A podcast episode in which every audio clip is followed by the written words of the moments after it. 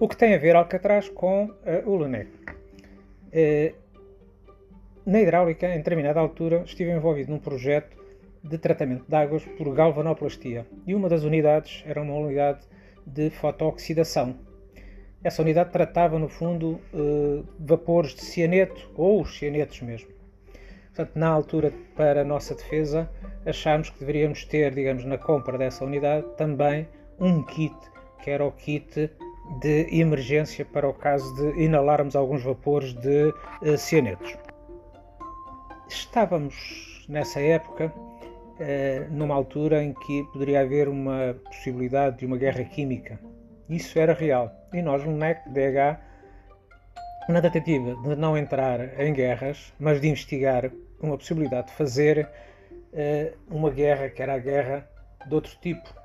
Era contra a poluição por efluentes de galvanoplastia. E tivemos a possibilidade de iniciar um projeto inovador de associar três processos físicos para a tratar.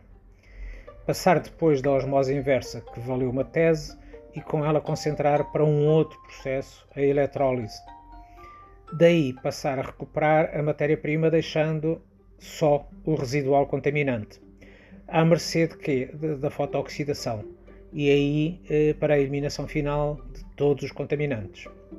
Mas essa associação tinha riscos para o operador, e são os mesmos daqueles que eram retratados no filme de, de Alcatraz, que é da evasão. E o soldado que em campo de batalhas estaria uh, sujeito à exposição de gases letais usava um kit.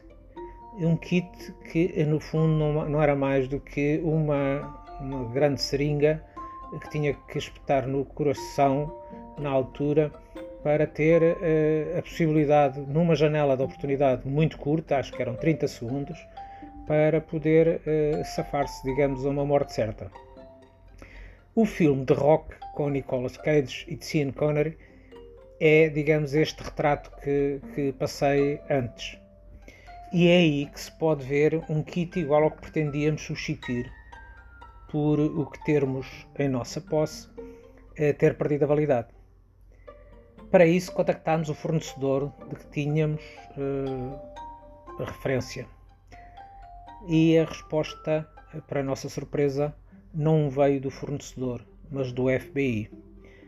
O diretor do laboratório foi instado a justificar porque é que precisávamos de um kit daqueles, que no fundo uh, era só para a eventualidade de nós podermos inalar por acidente vapores de cianeto e que por qualquer azar eh, poderíamos estar, digamos, na mesma situação dos militares eh, americanos e que era retratado neste filme do The Rock.